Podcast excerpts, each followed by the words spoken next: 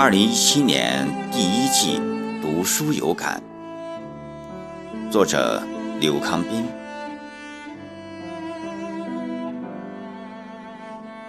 虽经历着记忆飘落的碎片，穿越到一个时期，返回人类的童年。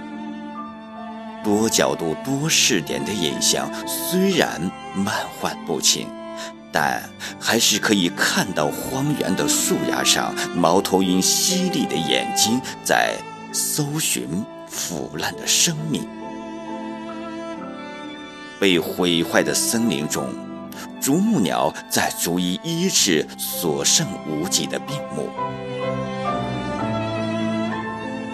那场烈日旷久的暴风雨，我不相信是空穴来风，我不相信是虚张声势，我不相信是精神病发作，更不相信是人工降雨的事物。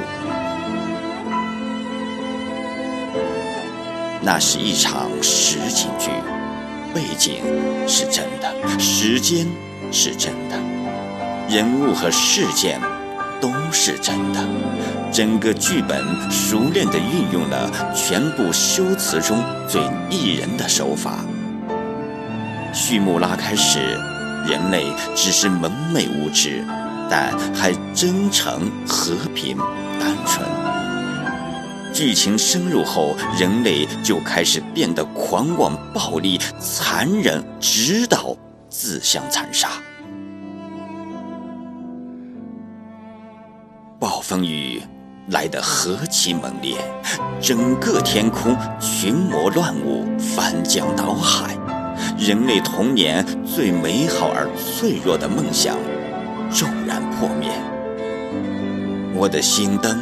也瞬间倒地，向往神界的心灵成了废墟。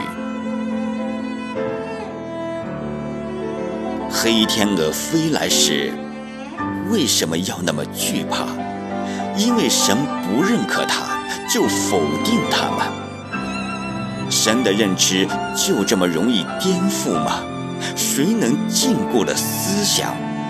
神能。全世界被扫荡干净了，所有人的脑袋都被植入神圣的词汇。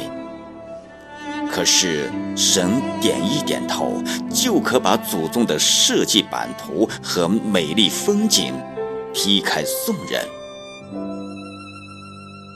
那时，每一个人都可能是受害者，很多人死了。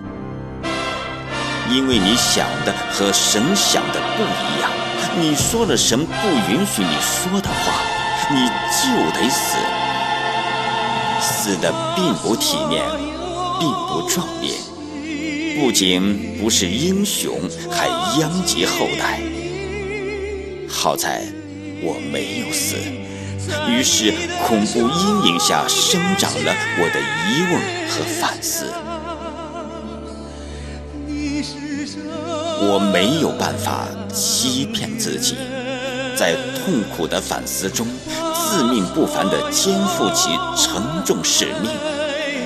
请允许我做一次历史警察吧，用良知和正义，在悲惨的记忆中揭穿谎言的破绽，在壮丽山河的伤痕处找到案件的线索。究竟是哪个天神打开了潘多拉魔盒？谁摇落那智慧树上一颗颗璀璨的星辰？是谁残酷无情地涂炭无辜冤屈的生灵？难道是一个阴谋？难道不是一个阴谋？就因为山头那一把交椅，把整个世界都卷入灾难。看真假猴王厮杀一场，其实谁胜谁负，那些猴子还是一群猴子，何必呢？谁胜谁负，那是真假猴王的事。不可思议的是，几千年的斗法，终究没有超出丛林的传说。如果可以审判诸神，那么宙斯的罪恶一定最。